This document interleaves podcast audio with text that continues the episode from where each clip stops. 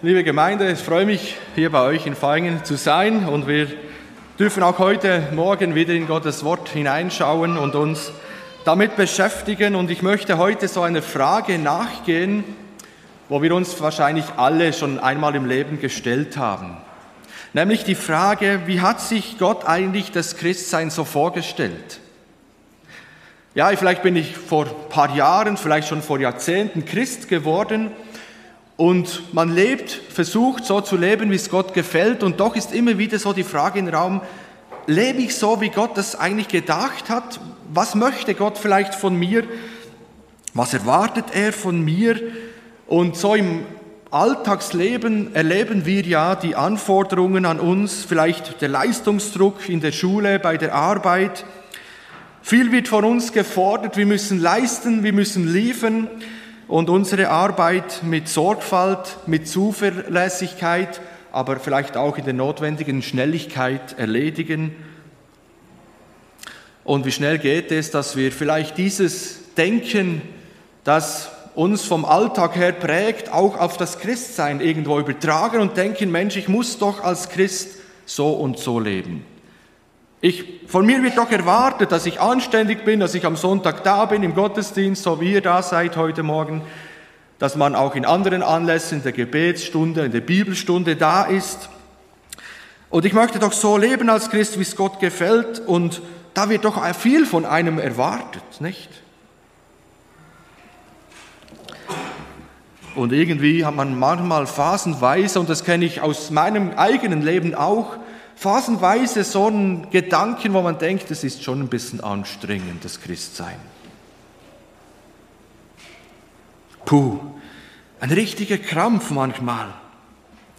Und dabei können wir uns gar nicht mehr freuen an der Erlösung von Jesus Christus, dass er uns die Schuld und die Sünde vergeben hat, dass er uns ein ewiges Erbe gibt, dass er uns eine Hoffnung gibt, die über den Tod hinausgeht und wir sind mit dem Kopf nach unten, gehen wir durch die Welt, weil wir vielleicht enttäuscht sind von uns selbst, vielleicht von anderen und weil wir irgendwie den Eindruck haben, das Christsein läuft nicht ganz so, wie ich mir das vorgestellt habe. Und die große Frage ist, stellt sich Gott das vielleicht so vor, wie du das dir vorstellst? Und deshalb möchte ich uns mit dem heutigen Predigtext, mit dem Bild des Weinstockes und den Reben mit hineinnehmen und dieser Frage nachgehen, was ist Gottes Aufgabe? Was ist die Aufgabe von Jesus Christus? Was ist die Aufgabe von uns?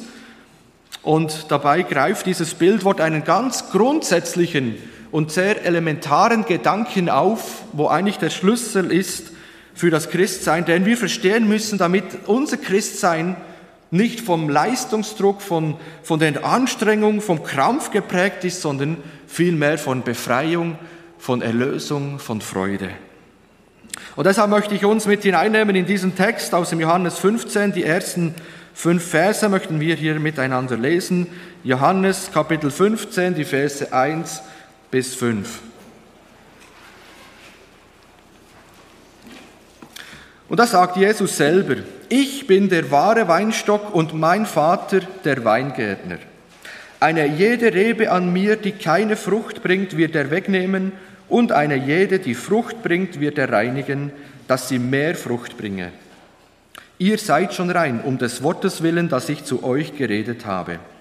Bleibt in mir und ich in euch. Wie die Rebe keine Frucht bringen kann aus sich selbst, wenn sie nicht am Weinstock bleibt, so auch ihr nicht, wenn ihr nicht in mir bleibt. Ich bin der Weinstock, ihr seid die Reben. Wer in mir bleibt und ich in ihm, der bringt viel Frucht, denn ohne mich könnt ihr nichts tun. Das Gleichnis oder diese Aussagen über den Weinstock sind hier nicht zu Ende, aber ich möchte diesen Fokus legen und eben dieser eingestellten Frage nachgehen. Es gäbe noch viel mehr dann zu sagen über diesen Text. Aber ich möchte aus diesen ersten fünf Versen einfach drei Punkte hervorheben. Zuerst die Metapher, also dieses Bildwort. Was sagt hier Jesus und damit auch die Aufgaben, wer hat welche Aufgabe an diesem Bild. Dann zweitens aus der Quelle leben und drittens noch die Reinigungsaktion von Jesus Christus. Also ihr merkt, ich fange Ähm, ich werde den Text in dem Sinne rückwärts auslegen, dass wir mit Vers 4 beginnen und dann am Ende noch zum, zu den anderen Versen kommen. Ja, der erste Punkt, die Metapher in Vers 1 erklärt Jesus hier diese Metapher vom Weinstock und den Reben und Jesus sagt zuerst, ich bin der Weinstock. Und das ist eine der letzten Aussagen von den Ich bin Worten von Jesus Christus. Jesus benutzt diese Ich bin Worte, diese sieben Ich bin Worte, um seine Identität zu zeigen. Und das ist eigentlich schon der erste Punkt. Wenn ich wissen will, wie Christsein geht, dann muss ich den kennen und wissen, wer er ist, wie er ist, damit ich überhaupt eine Vorstellung davon habe, was er jetzt von mir erwarten könnte. Also ich muss diesen Weinstock, der Jesus selber ist, kennen. Ich muss wissen, wer ist er. Und das möchte er eben auch durch diese ganzen Ich bin-Worte, aber gerade auch durch dieses Ich bin-Wort von dem Weinstock uns hier weitergeben. Also der Weinstock ist ja dieses holzige Teil, das sehen wir jetzt hier gar nicht so gut, dieses kräftige Teil, wo tief verwurzelt ist. Ich habe gelesen, bis 20 Meter in die Tiefe können hier die Wurzeln gehen, wo sie sich alle Nährstoffe dann und das Wasser holen, das der Weinstock und dann schlussendlich die Reben brauchen, um eben Frucht zu bringen. Dieser Teil, das holzige Teil, ist eigentlich als Holz in dem Sinne nicht verwendbar. Es hat einen zu kleinen Durchschnitt, dass man da etwas Gescheites draus machen kann. Vielleicht nur als Brennholz kann man es verwenden. Aber er kann viele Jahrzehnte alt werden. Und der Weinstock ist es, der die Reben trägt, der, der den Reben Halt gibt, damit sie sich entfalten können. Und er gibt, wie schon kurz gesagt, den Reben die notwendigen Nährstoffe, das heißt eigentlich alles, was sie zum Wachsen und zum Fruchtbringen brauchen, gibt ihnen der Weinstock. Die Rebe holt sich das nicht selber aus dem Boden, sondern der Weinstock ist der Lieferant für diese Reben. Und Jesus sagt hier von sich aus, er ist dieser wahre Weinstock. Man könnte dann auch sagen, er ist die Quelle der Reben. Er ist der, der sie mit allem beschenkt, was sie brauchen. Er ist der Träger und Versorger. Dieses Bild, das Jesus hier aufgreift vom Weinstock, das ist im Alten Testament schon bekannt.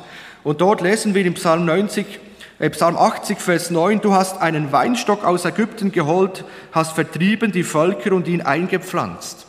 Also Gott hat im Alten Testament vergleicht er das Volk Israel mit einem Weinstock und sagt, das war der Weinstock, der habe ich mir geholt aus Ägypten, ich habe ihn ins Land Kanaan gepflanzt und gesetzt. Und was hat Gott erwartet? Dass er Frucht bringt.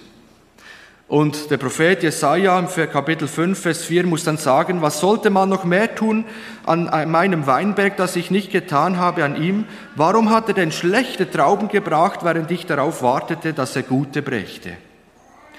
Also in Jesaja 5 wird davor geschrieben, was Gott alles getan hat und wie er sich gekümmert hat um diesen Wein oder um diesen Weinstock für das Volk Israel.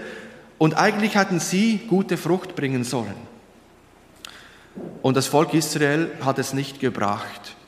Und jetzt im Neuen Testament greift Jesus diesen Gedanken vom Alten Testament nochmal auf und zeigt, schaut mal, das ging in dem Sinn daneben. Ja, das hat nicht funktioniert. Und deshalb steht in unserem Text gleich in dem ersten Vers, ich bin der wahre Weinstock. Er ist dieser Weinstock, der sich jetzt von allen anderen, auch vom Volk Israel, völlig unterscheidet. Jesus ist der Weinstock, der eingepflanzt wurde durch Gott Vater, den Weingärtner, und von dem Gott weiß, der wird Frucht tragen, der wird Frucht bringen.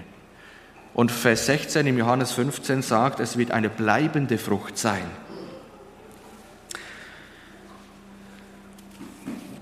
Und dann kommt als nächste Rolle haben wir hier einen Weingärtner.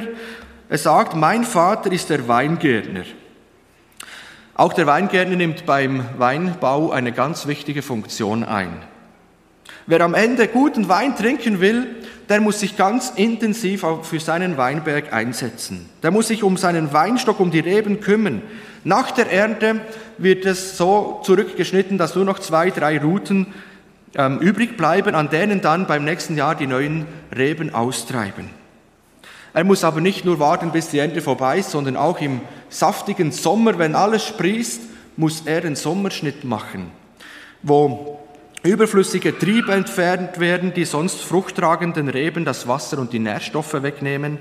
Damit auch kein Wildwuchs gibt, muss er immer wieder durch den Weinstock gehen und schauen, was ist hier überflüssig, das muss er wegschneiden, damit es eben guten Wein dann am Ende der Ernte gibt.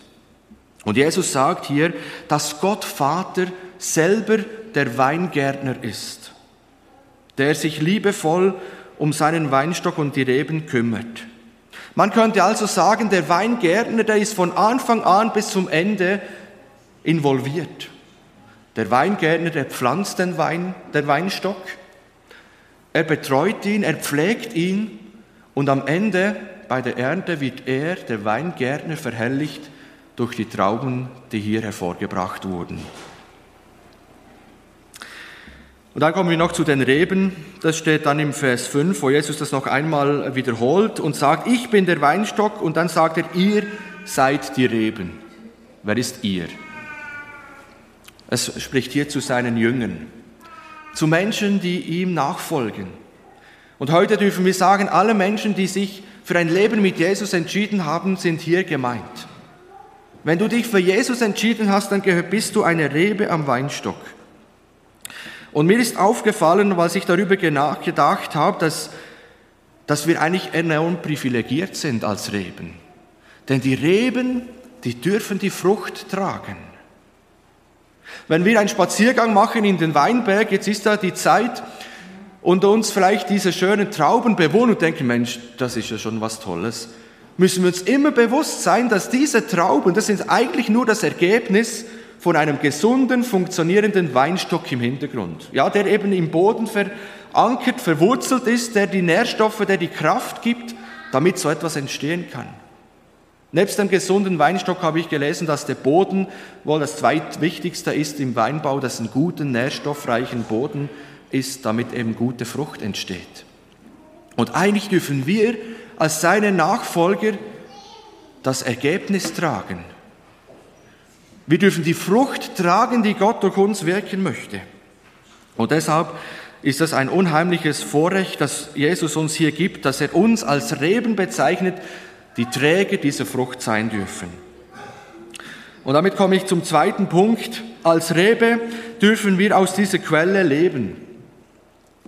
Im Vers 2 lesen wir, eine jede Rebe an mir, die keine Frucht bringt, wird er wegnehmen und eine jede Rebe, die Frucht bringt, wird er reinigen, dass sie noch mehr Frucht bringt. Wir müssen eines verstehen. Die Rebe kann nur wachsen und Frucht hervorbringen, weil sie alles, was sie zum Wachsen braucht, vom Weinstock bekommt. Alles, was zum Fruchttragen notwendig ist, wird uns gegeben. Und es benutzt hier dieses Bild, um zu zeigen, wie die Beziehung zwischen Menschen und Gott aussieht, wie er sich die vorstellt. Es sagt, wie braucht, es braucht eine enge Verbundenheit zwischen Mensch und Jesus Christus. So wie die Rebe dauerhaft immer mit dem Weinstock verbunden ist, so sagt Gott, brauchen wir eine tiefe, enge geistliche Verbundenheit mit dem Weinstock, damit etwas aus uns entstehen kann. Ich finde das so ermutigend. Jesus bewirkt durch uns Frucht. Er beschenkt uns mit allem, was wir brauchen, damit er durch uns Gutes bewirken kann. Und ich glaube, das darf uns gerade von dieser Vorstellung befreien und auch erlösen, dass Christsein anstrengend ist dass ich krampfhaft etwas tun und leisten muss für meinen Gott, damit er zufrieden ist. Die entscheidende Frage, die uns dieses Bild eigentlich stellt, ist, lebe ich aus dieser Verbindung aus dem Weinstock heraus? Bin ich mit dem Weinstock verbunden, so dass, dass ich alles bekomme, was ich zum Leben brauche, damit ich gottgemäß, damit ich im Einklang mit Gottes Willen leben kann? Oder versuche ich getrennt von ihm ein anständiges Christsein an den Tag zu legen, gut dazustehen in der Gemeinde. Versuche ich aus eigener Kraft Christ zu sein? Mir stand dann bei diesem Gedanken so das Bild vor Auge, das ist wie wenn du mit dem E-Bike unterwegs bist, ohne dass du die Unterstützung nutzt. Schon mal gemacht? Ich habe mal meinen Sohn in den Kindergarten gefahren, der jetzt im Waldkindergarten, geht der Berg hoch, habe gedacht, es reicht noch mit dem Akku, hat nicht mehr gereicht, dann ging er unterwegs aus. Ja, gut Nacht. Das ist super anstrengend. Mit einem schweren E-Bike, dann ohne Unterstützung, noch mit dem Sohn hinten dran, den Berg hochfahren, das ist anstrengend, das kann ich sagen. Und wisst ihr, ich glaube, viele Christen sind genau mit einem E-Bike ohne Motor unterwegs. Das ist anstrengend, das macht keine Freude. Und auf Dauer nimmt uns das irgendwie auch die Begeisterung an Gott und denken, Mensch, ist Gott wirklich so? Muss ich so viel leisten? Muss ich mich so anstrengen? Dass, äh, dass, da kommt der Schweiß und das macht keine Freude. Aber wenn wir auf einmal verstehen, Mensch, da ist ein Motor, da ist ja Unterstützung da, aber ich habe sie weggelassen, dann macht es auf einmal viel mehr Spaß. Und im Bild gesprochen haben wir diesen Antrieb, wenn wir die Quelle kennen, und ich glaube, wir kennen sie alle, aber die Frage ist trotzdem, dass ich sie kenne, heißt noch lange nicht, dass ich auch davon lebe, dass ich aus der Quelle schöpfe. Und wie ich eingangs gesagt habe, kenne ich das aus meinem Leben, dass man im Alltag so schnell vergisst, dass es eine Quelle gibt, dass man versucht, selber Menschen aus seinem Umfeld zu lieben, wo es einem schwerfällt und denkt, ach, das ist ja krampfhaft. Das schaffe ich ja gar nicht.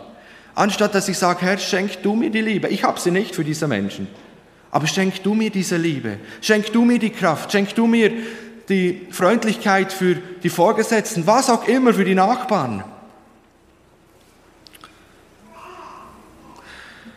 Und ich glaube, so schnell vergessen wir das, dass wir einen Antrieb haben, wenn wir mit dem E-Bike unterwegs sind. Und Jesus zeigt uns hier, schau mal, wenn du mit mir verbunden bleibst, wenn diese Verbindung da ist, wenn du mich als Quelle nutzt, dann schenke ich dir das, was du zum Leben brauchst. Und dann kann ich sogar Frucht durch dich hervorbringen. Im Vers 4 heißt es, bleibt in mir und ich in euch, wie die Rebe keine Frucht bringen kann aus sich selbst, wenn sie nicht am Weinstock bleibt, so auch ihr nicht, wenn ihr nicht in mir bleibt. Ich finde, das sind klare Worte. Die Rebe kann von sich aus in dem sie keine Frucht hervorbringen. Selbst krampfhaft wahrscheinlich entsteht keine Frucht. Und das ist wie ein Rattenschwanz und dann bemerken wir, dass etwas nicht stimmt und wir, wir tun uns noch mehr anstrengen und denken, ich muss halt noch mehr leisten, ich muss noch mehr mitarbeiten, ich muss noch mehr Aufgaben oder noch mehr machen. Aber eigentlich möchte Gott, dass ich mich ihm zur Verfügung stelle und sage, Herr, hier hast du mein Leben, ich bin leer, aber du bist die Quelle, du kannst mich immer wieder füllen mit dem, was ich brauche, damit Frucht entstehen kann. Und ich glaube, Frucht dürfen wir nicht nur jetzt an, spezielle ähm, Situationen denken, sondern ich glaube, es ist pauschal gemeint. Frucht ist alles, was in Übereinstimmung mit Gottes Willen steht. Dass ich ein Leben führe, das in Einklang, in Übereinstimmung mit Gottes Willen steht. Natürlich gehört hier auch die Frucht des Geistes dazu, wie es im Galater 2, 5 geschrieben steht. Aber dieser Text oder dieser Vers 4 zeigt uns etwas Entscheidendes. Entscheidend ist, ob, ein, ob, ob es ein Krampf wird. Das Christsein ist das Bleiben in Christus. Das heißt, ihr bleibt in mir im Vers 4. Die Rebe trägt zwar Frucht, aber sie kann sie nicht selbst hervorbringen. Und sie ist schon gar nicht in der Lage dazu, die selber zu produzieren. Nur in dieser anhaltenden Verbindung mit dem Weinstock. Und das ist, finde ich, eine gewaltige Befreiung von jeder krampfhaften Anstrengung als Christ. Ich glaube, was hier dieses Bild zeigt, ist einfach das Leben aus der Gnade. Das Leben und das Schöpfen aus dieser Quelle, die Jesus Christus auch für dich und dein Leben sein möchte. Und es ist diese Voraussetzung, wo hier steht, bleibt in mir. Und dann kommt die Verheißung, die Ermutigung und ich in euch. Bleibt in mir. Was bedeutet das? Oder die Frage, wann bin ich überhaupt in ihm eigentlich? Und dieser Ausdruck in ihm sein bedeutet auf den Beginn des Christseins hin. Kein Mensch ist von Geburt an mit Gott in Beziehung. Im Gegenteil, wir drehen Gott den Rücken zu, wir ignorieren ihn, weil wir einfach nicht in dieser Verbundenheit mit ihm leben, weil wir ihn nicht als Gott akzeptieren, als der, der über uns steht, der uns etwas zu sagen hat im Leben. Und damit hat sich jeder Mensch schuldig vor Gott gemacht. Jeder Mensch ist in Schuld und Sünde geboren, weil wir Gott ablehnen. Und diese Ablehnung schmerzt Gott. Er möchte doch mit jedem Menschen diese Beziehung pflegen. Er möchte mit jedem Menschen verbunden sein. Aber weil das nicht so ist und es nicht so werden kann, hat Gott gehandelt. Er hat seinen Sohn in diese Welt gegeben, Jesus Christus. Und Jesus Christus hat ein Leben gelebt, wie es dem Willen Gottes entsprochen hat. Jesus hatte nie einen schlechten Gedanken, nie ein schlechtes Wort oder eine schlechte Tat getan, die Gott Vater nicht gewollt hatte. Er hat zu 100 Prozent so gelebt, wie es Gott sich vorgestellt hat auf dieser Welt. Und trotzdem, dass er unschuldig war, haben sie ihn ans Kreuz genagelt. Ist er freiwillig in den Tod gegangen, um uns Menschen zu erlösen und zu retten. Um diese Brücke aufzutun, dass wir in diese Gemeinschaft, in diese Verbundenheit hineinkommen, von dem Johannes 15 spricht.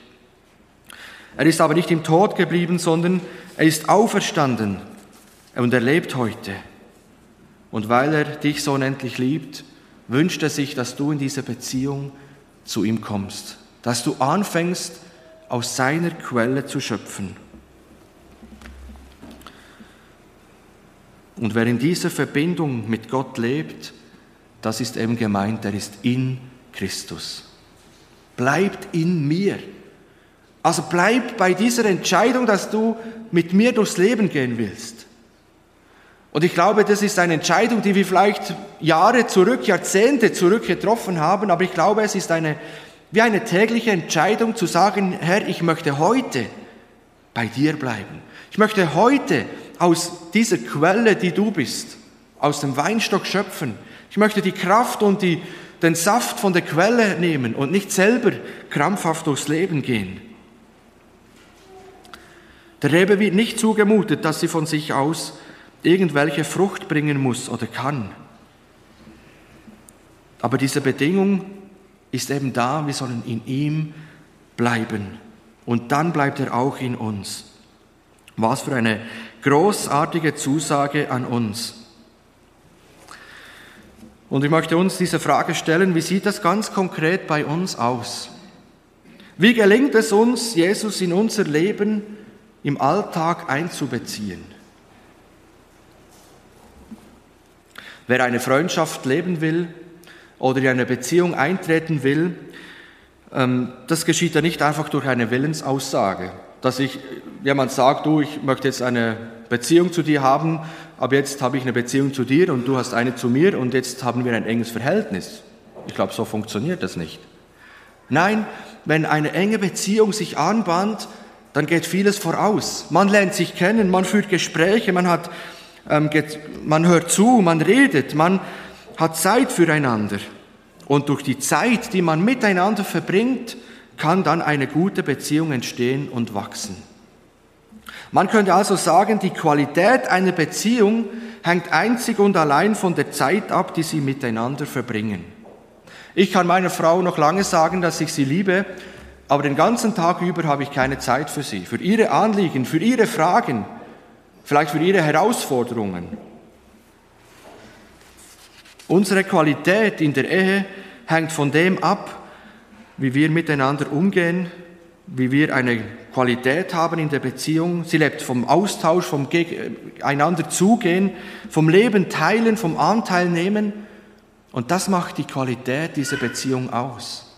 Und nicht einfach eine Willensaussage und sagen, ja, wir haben uns halt mal füreinander entschieden und wir interessieren sich uns gar nicht mehr füreinander, sondern das läuft halt irgendwie, dann hält uns nur noch diesen Bund, dieses Versprechen zusammen, aber nicht mehr eine, eine Liebe füreinander. Und ich glaube, mit Christus leben wir auch in einer Beziehung und das ist genauso. Auch hier hängt die Qualität meiner Beziehung von der Zeit ab, die ich mit Jesus Christus verbringe. Ja, es braucht Zeit, das merke ich selber immer wieder, wenn wir mit Jesus reden wollen wenn wir auf ihn hören wollen, wenn wir von ihm lernen wollen, wenn wir Zeit mit ihm verbringen, wenn wir ihm unser Herz öffnen, unser Herz ihm ausschütten, sowie das Traurige ihm erzählen, was uns beschäftigt, wie auch das Schöne im Leben. So braucht es auch Zeit in der Ehe, um diese Qualität, um diese Beziehung zu pflegen. Und die große Frage ist, habe ich die Zeit? um aus dieser Quelle zu leben und zu schöpfen. Und ich würde sagen, nein, wir haben sie nicht. Wir müssen sie uns nehmen. Gerade heute in dieser Zeit, wo alles so schnell geht, wo vieles möglich ist mit, mit dem Handy, wo wir so schnell kommunizieren können, auf so vielen Plattformen sehen, wo die anderen unterwegs sind, braucht es dieses stille Werden, dieses zur Ruhe kommen, um aus dieser Quelle zu schöpfen. Und das befreit uns von dieser Anstrengung. Da merken wir, wie Gott uns segnen möchte, wie er uns beschenken möchte mit dem, was wir brauchen, um ein Leben zu leben, das seinem Willen entspricht. Und hier an dieser Stelle wird vielleicht das naturhafte Bild vom Weinstock und den Reben gebrochen, denn die Rebe, die ist naturgemäß 24 Stunden am Tag am Weinstock. Die bleibt, wenn sie nicht gewaltsam von ihm getrennt wird, natürlich. Aber in unserem Leben ist es so, dass dieses Bleiben in Jesus Christus eine Willensentscheidung ist, die jeder von uns nicht nur einmal, glaube ich, sondern fast täglich zu treffen hat. Zu sagen, Jesus, ich will aus dieser Gnade leben. Ich will aus dieser Gnade schöpfen, aus dieser Quelle. Und diese Quelle ist der Schlüssel zu einem Leben als Christ, das kein Krampf ist. Wenn ich mir bewusst werde, alles, was ich habe, was ich brauche im Leben, das kann ich nicht selber produzieren, sondern das muss ich mir schenken lassen von Jesus Christus. Und dieses Bleiben in Jesus hat auch einen guten Grund. Er möchte ja, dass solche schöne, feine Trauben hervorwachsen. Er möchte, dass wenn wir an ihm bleiben, dass er uns gebrauchen kann, zum Aufbau der Gemeinde, zum Aufbau von einzelnen Gemeindemitgliedern, zum, zur Gewinnung von Menschen aus unserem Umfeld. Er will durch dich sein Reich bauen. Er will, dass durch dich Frucht entsteht. Und Vers 2 zeigt uns, dass das Bleiben am Weinstock scheinbar keine Selbstverständlichkeit ist. Es gibt zwei Möglichkeiten. Eine, jede Rebe an mir, die keine Frucht bringt, die wird er wegnehmen. Interessant. Es gibt wohl Reben, die sind am Weinstock, die sind mit ihm verbunden, aber da sucht man Frucht und es, kommt, es entsteht keine. Interessant ist, dass es hier vom griechischen Text her auf einen verneinenden Willen hindeutet. Das heißt, man müsste eigentlich übersetzen, eine Rede, jede Rebe am Mir oder am Weinstock, die keine Frucht bringen will, die wird er wegnehmen. Das heißt, wir können wohl am Weinstock sein, wir können wohl uns für, vor Jahren mit Jesus, für Jesus entschieden haben, aber irgendwie leben wir nicht aus dieser Quelle und dann entsteht auch keine Frucht. Eben dasselbe anstrengen, dasselbe produzieren, dasselbe machen. Und da versuchen wir Vergebensfrucht oder der Weingärtner. Und er sagt, die wird er wegnehmen, weil die ist überflüssig, die braucht er nicht an seinem Weinstock. Die wird also aus der Gottesbeziehung gelöst. Aber die andere Möglichkeit ist die, dass es eben Früchte gibt, äh, dass es schon Trauben gibt an der Rebe, dass es Frucht gibt und dann ist es eine Überraschung, dass es nicht heißt, eine jede Rebe an mir die Frucht bringt, die lobt er. An der freut er sich. Bestimmt freut er sich, aber es steht im Text, nein, was macht er mit der? Die reinigt er. Und das ist der dritte Punkt, die Reinigungsaktion von Jesus Christus. Eine jede Rebe an mir die Frucht bringt, reinigt er, dass sie noch mehr Frucht bringt. Im Bild vom Weinstock kann man hier vom sogenannten Sommerschnitt sprechen. Da werden eben diese überflüssigen Triebe, die langen Schösslinge eingekürzt, Geiztriebe werden ausgezwickt, um den Fruchttragenden der nötigen Kraft und Nährstoffe zu geben, damit eben da noch mehr wächst und entsteht. Im ersten Moment ist natürlich dieser Gedanke nicht sehr erfreulich. Der Weingärtner kommt und er schneidet zurück. Er beschneidet seinen Weinstock. Oh, da ist doch schon Frucht und warum muss da jetzt noch geschnitten werden? Doch ich darf mich in der liebevollen Hand meines Weingärtners getrost wissen. Denn ich kenne das Ziel die Absicht des Weingärtners, dass er mit diesem Zurückschneiden verfolgt. mit diesem Reinigen, damit noch mehr Frucht entsteht. Wisst ihr, der Weingärtner, der hat schon das Auge, wo er sieht, hier kann noch mehr wachsen. Oder damit diese Frucht noch süßer und noch besser und noch reifer wird, ist es notwendig, dass ich das Überflüssige, das, wo jetzt zu spät dran ist mit, mit Sprießen oder mit Früchte tragen, wo, wo er nicht mehr reif wird bis zur Ende, das schneidet er weg. Und so kann es sein, dass Gott uns manchmal Dinge im Leben wegnimmt, dass er uns in unserem Leben beschneidet, damit noch viel mehr Frucht entstehen kann. Das Ziel ist also keineswegs negativ oder gar eine Bestrafung für uns, sondern im Gegenteil, es ist positiv gemeint. Er möchte, dass wir noch mehr Frucht bringen können, dass wir noch mehr aus dieser Kraft leben und vor allem, dass wir eigentlich noch mehr Kraft bekommen. Weil es Dinge gibt, die weggeschnitten werden, bekommen wir mehr Kraft, mehr Power, damit Gott durch uns wirken will. Und das ist mir auch erst, wo ich mich nochmal intensiv mit diesem Text beschäftigt habe, bewusst geworden. Gerade dann, wenn er zurückschneidet, schenkt er uns mehr Kraft. Gerade dann, wenn er berufliche Türen zuschließt, wenn er gesundheitlich etwas zulässt, wenn Freundschaften in Brüche gehen, wenn vielleicht Menschen viel zu früh und viel zu jung aus dem Leben gerissen werden, gerade dann kommt mehr Kraft und mehr Nährstoffe zu uns, weil er das Ziel hat, dass noch mehr Frucht durch uns entstehen darf. Und das hat mich selber ermutigt und getröstet, dass wir wissen dürfen, unser guter, fürsorglicher Weingärtner, der hat unser Leben in der Hand. Der weiß, wann es dran ist. Und manchmal sehen wir im Voraus nicht, welche gute, genießbare Frucht dann schlussendlich entstanden ist durch uns. Was er alles bewirken konnte. Natürlich ist, wenn Gott etwas wegschneidet, das oft nicht mit einer großen Freude unsererseits verbunden, sondern vielmehr mit Trauer, mit Schmerz oder mit Herausforderungen. Doch Gott schenkt uns damit etwas Besseres. Er möchte durch uns mehr bewirken. Ich sage damit nicht, dass alle Schwierigkeiten in unserem Leben auf das Zurückschneiden des Weingärtens zu führen sind. Manchmal treffen wir einfach Entscheidungen ohne Gott. Wir klammern ihn aus und haben halt selbstständig entschieden und haben dann unter Umständen auch gewisse Konsequenzen zu tragen. Und so manches Leid, das wir in diesem Leben erleben, erfahren wir einfach auch, weil wir in einer gefallenen Welt leben. Aber mich tröstet selber dieser Gedanke, dass Gott mit jedem Rückschnitt, mit, jedem, mit jeder Rebe oder mit jedem, was er wegschneidet, das Positive im Blick hat.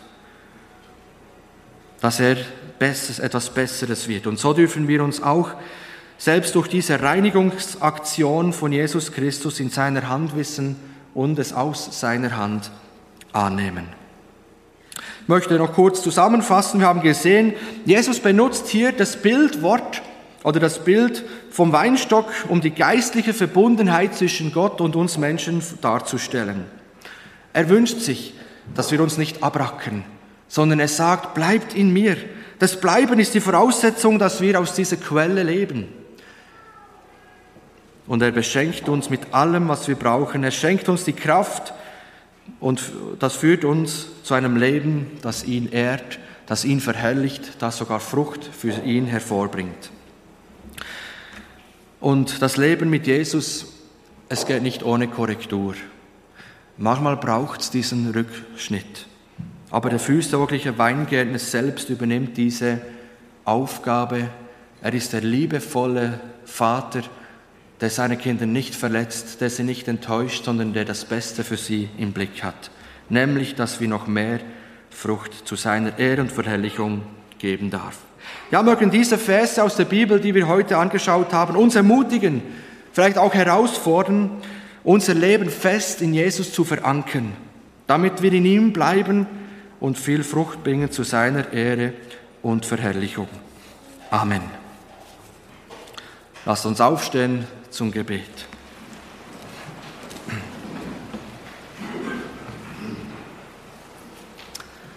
Vater, ich danke dir, dass du der fürsorgliche Weingärtner bist, im Bild gesprochen, der sich um uns kümmert.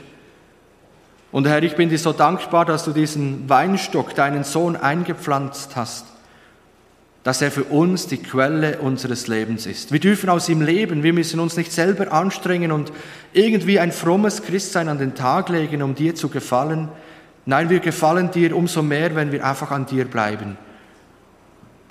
Wenn es jeden Tag eine Zeit gibt, wo wir mit dir verbringen, wo wir mit dir reden, wo du Gelegenheit hast, zu uns zu reden. Und Herr, ich danke dir, dass du so sehr dich um uns kümmerst, dass du uns alles gibst, was wir brauchen, dass du uns trägst als Reben, dass du uns die Kraft gibst und uns befähigst, dass wir für dich Frucht bringen können.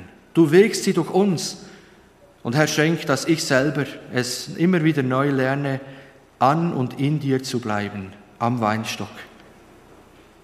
Und Herr, ich danke dir, dass du der bist, der uns durchträgt und du kennst alle unsere Situationen. Vielleicht sind sie herausfordernd, vielleicht haben wir große Fragen oder große Sorgen vor uns, wie die uns wie Berge erscheinen, wie eine große Mauer und du sagst doch im Psalm 18, mit meinem Gott kann ich über Mauern springen. Und so möchte ich dich herzlich bitten, Herr Jesus, danke, dass du uns beistehst in unserer Situation, dass du uns nahe bist, dass du uns die Kraft gibst, besonders dann, wenn du etwas geschnitten hast.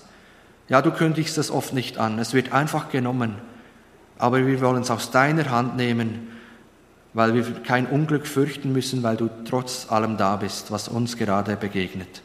Und so möchte ich dich bitten, Herr, segne uns und behüte uns. Herr, lasse dein Angesicht leuchten über uns und sei uns gnädig. Herr, hebe dein Angesicht über uns und gib uns deinen göttlichen Frieden. Amen.